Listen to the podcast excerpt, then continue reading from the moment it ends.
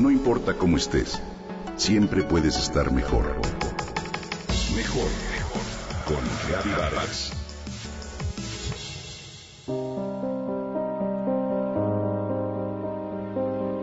Annette y Marco Conti son invitados a cenar a casa de sus vecinos. La niñera de confianza les cancela de último momento. Cintia, la vecina, les pide que dejen a la pequeña Cora de seis meses en casa para poder disfrutar de una velada de adultos. ¿Qué puede pasar?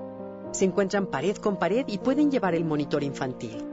Anne no quiere dejar sola a Cora, pero Marco la convence y argumenta que Anne tiene que empezar a salir un poco más después del parto y bueno, pues esta es una buena oportunidad. Establecerán un horario al que se apegarán para ir a checar al bebé cada media hora. El plan les funciona bien hasta las doce y media, cuando las cosas empiezan a tornar un poco incómodas.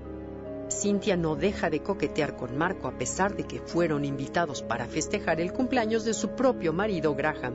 Y a la una de la mañana, con unas copas de más, Anne decide que ha sido suficiente y en el tiempo que le toma sacar a Marco de ahí, les dan la una y media de la mañana.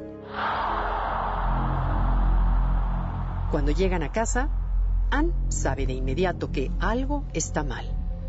La puerta principal está abierta, corre al cuarto de la bebé para descubrir que Cora ya no está en su cuna. Después de unos minutos de inmovilizante shock, la inconsolable madre razona, la bebé no sabe salir de su cuna aún. No hay manera que esté en ningún otro cuarto de la casa. Alguien se la ha llevado y la única solución es llamar a la policía. Los primeros sospechosos para la policía son los papás. ¿Qué clase de padres dejan a su hija de seis meses sola?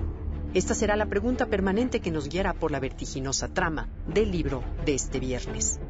La autora confiesa que escribió el libro pensando en la incesante presión que reciben los padres hoy en día con respecto a la crianza de sus hijos.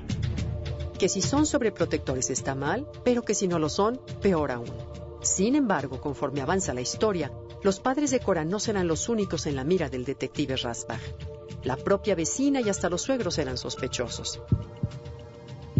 En un trepidante ritmo, la autora irá develando las verdades de la historia, los motivos detrás de cada posible culpable y aunque esto resulta muy emocionante, las dos preguntas más fuertes de todas permanecen. ¿Dónde se encuentra la pequeña bebé? Y, sobre todo, ¿seguirá con vida? Shari La Pena, la autora de La pareja de al lado, cuenta que escribió este libro como un experimento para recuperar su gusto por la escritura. En 2011 lanzó Happiness Economics y después de esto escribió otro manuscrito, una novela con un giro cómico que nunca se publicó. Al mismo tiempo trabajó en varias novelas para jóvenes lectores que tampoco se retomaron. Ahí fue cuando se desanimó, cuenta Shari, pero le dio la vuelta a su desilusión y pensó, voy a desarrollar un thriller como experimento para recuperar mi amor por escribir. Nunca antes había trabajado en este género, pero se confiesa ferviente lectora, así que se dispuso a intentarlo y descubrió que es mucho más divertido trabajar con un thriller. Esta novela no parece de ninguna manera un experimento, ya que mantiene la tensión y el suspenso hasta la última página. Su drama lleno de tintes realistas, situaciones muy familiares en la vida cotidiana, giros inesperados, culpabilidad y engaños, te hará pasar las páginas sin parar y por eso hoy te lo recomiendo.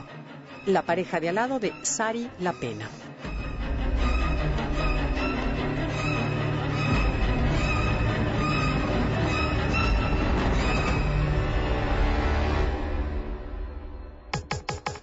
Comenta y comparte a través de Twitter. Gaby-Vargas. Gaby-Vargas. No importa cómo estés, siempre puedes estar mejor. Mejor, mejor. Con Gaby Vargas.